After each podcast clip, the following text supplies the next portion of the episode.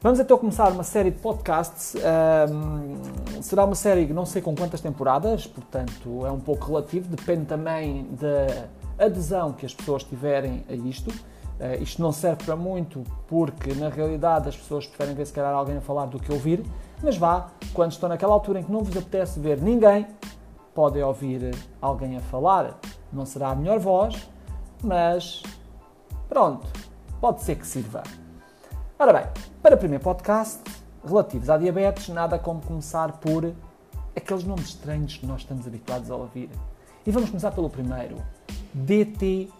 Portanto, diretor turma da turma 1. Não, mentira, não é. Não é isso. Na realidade, nem é um nome, é uma abreviatura. É a abreviatura de diabetes tipo 1. Portanto, basicamente é o quê? Serve para quê? É uma preguiça em escrever. Portanto, escrever diabetes tipo 1, preguiça. É como aquelas mensagens que terminam com BJS. O que é, que é BJS? É a assinatura da pessoa? É o seu nome? Ai não, é beijinhos. Ok. Está tá explicado. Mas então, agora temos, depois temos o diabetes tipo 2, que é DT2, fácil. Depois DT3, DT4, D... Não, não, não, calma. DT1, DT2 e chega. Não vale a pena. Há mais tipos de diabetes. Portanto, há diabetes MODI, há diabetes LADA, há diabetes gestacional. Olha, tive aqui uma ideia. Pois é. Enquanto as outras não dão, a MODI e a LADA, mas olha a diabetes tipo gestacional. Estão a ver aquele rótulo, aquilo que vem nos rótulos da cerveja? Uma pessoa grávida, com o aspecto de grávida, com um stop em cima. Diabetes gestacional, podia-se escrever DT e ao lado pôr esse bonequinho. Assunto resolvido. Boa ideia. Era engraçado. Se calhar as pessoas não iam perceber, pois era um bocado chato. Pois é. Próximo nome. FSI. Não, não, não, não, não, não. Os meus S, os meus Bs não parecem um S. Eu disse mesmo FSI, não disse FBI. Isso é a polícia americana. Portanto, FSI. Todos sabemos que precisamos de insulina para os hidratos que comemos. Esta é a realidade. E todos nós sabemos que quando comemos, damos insulina não só para os hidratos, mas também para o valor da glicemia que nós temos. Então, mas se eu não quiser comer? Agora estou aqui, não me apetece comer e estou a 200. Então o que é que eu faço? Vou ter que me obrigar a comer? Fico assim? Vou comer canela? Ou quem sabe correr? Dizem que comer canela faz descer e correr também. Ou se calhar folhas de louro esmagadas. Ou folhas de nespreira enroladas. Não, não, não é por aí. Tem que haver alguma forma de fazer. Afinal, temos insulina que fez há pouco tempo, anos, desde a sua existência, tem que servir para alguma coisa. Então vejamos. Portanto, estou com o valor alto, tenho insulina que sei que serve para baixar também a glicémia e vou dar. Hum, uma unidade. Hoje está sol, vou dar uma unidade. Ah, não, não, não, não, não, não, não. Está de chuva, vou dar duas unidades. Não, não pode ser assim.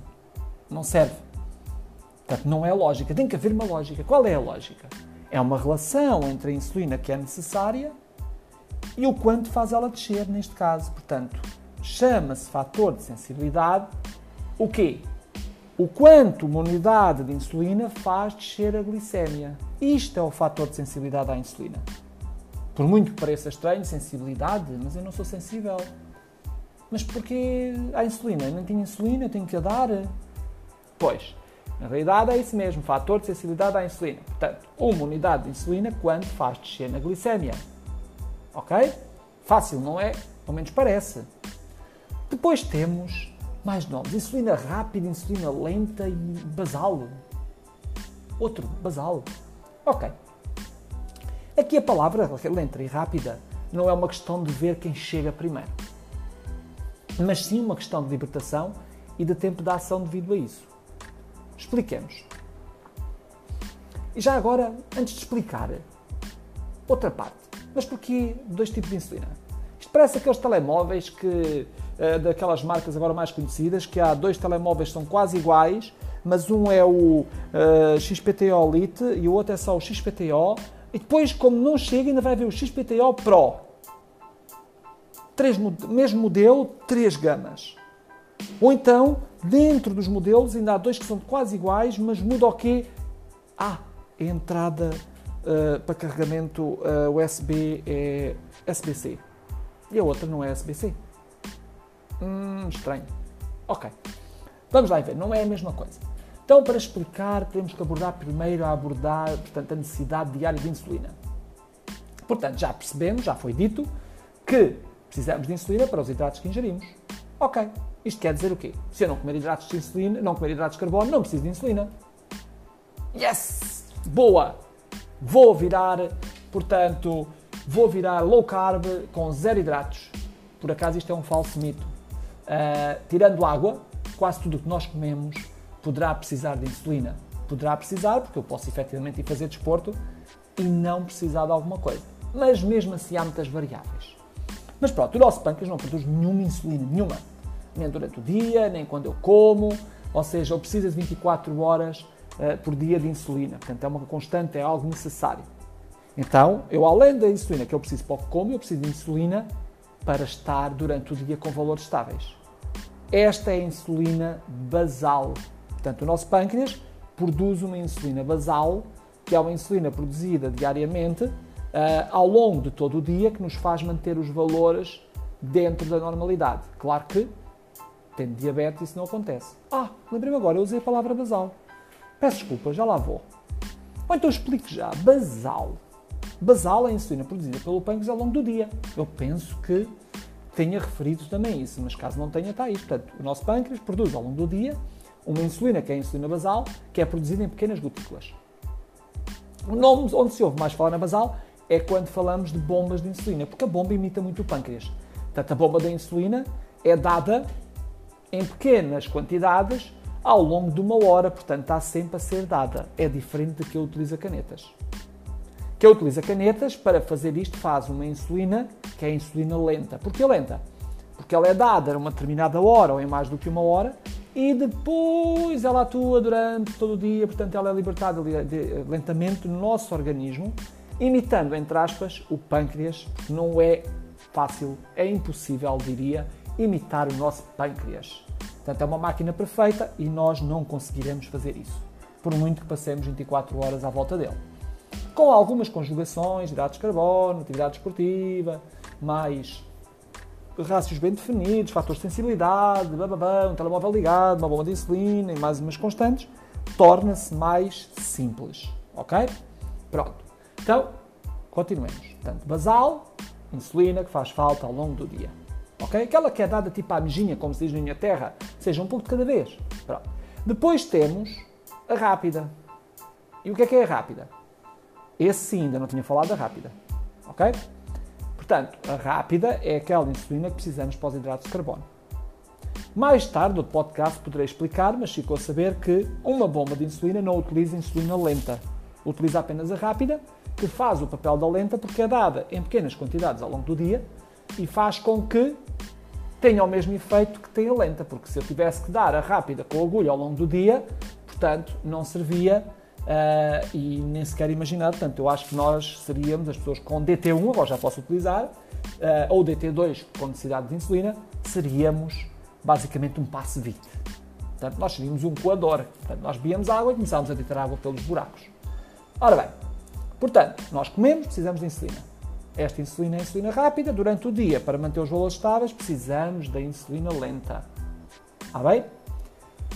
Mas vá, chega de conversa treta e voltemos ao termo insulina rápida. Está bem? Portanto, a insulina rápida é necessária para a digestão, o que significa que, se a digestão tiver uma média de duração entre 3 a 4 horas, significa que, após acabar a digestão, eu não posso ter aquela insulina a fazer-me baixar os valores.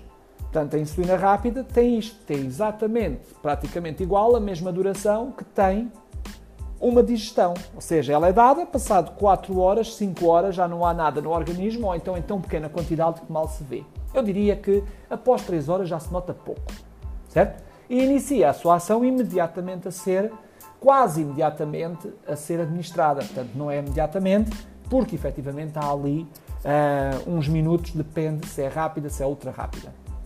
E depende também da pessoa e de mais alguns fatores. Portanto, isto parece tudo fácil. Portanto, dou uma insulina para o dia inteiro e dou uma rápida, como dou insulina e está resolvido, tudo bem feito. Não. Antes fosse. Mas não é fácil. Temos, se eu tiver uma refeição com gorduras e proteínas, ou proteínas, as duas coisas, ai, está o caldo entornado. Aí sim. Ah, caldo sem batata, pois claro, afinal uma pessoa com diabetes não come HC e batata é HC, uh, HQ. Pronto, mais uma vez, peço desculpa, isto parece uma conversa de tolos. Estou a complicar. Neste caso também não, portanto, HC mais uma vez é uma abreviatura, é a abreviatura tão simples quanto de hidratos de carbono. Ok? Ah, não reparei que com tanta conversa, já estou para aqui há 10 minutos a falar e nem reparei que já estou em hiper. Vá lá. Ouviram bem? Hiper. Ah, não, não é abreviatura de hipermercado. Não estou no hiper, estou em hiper.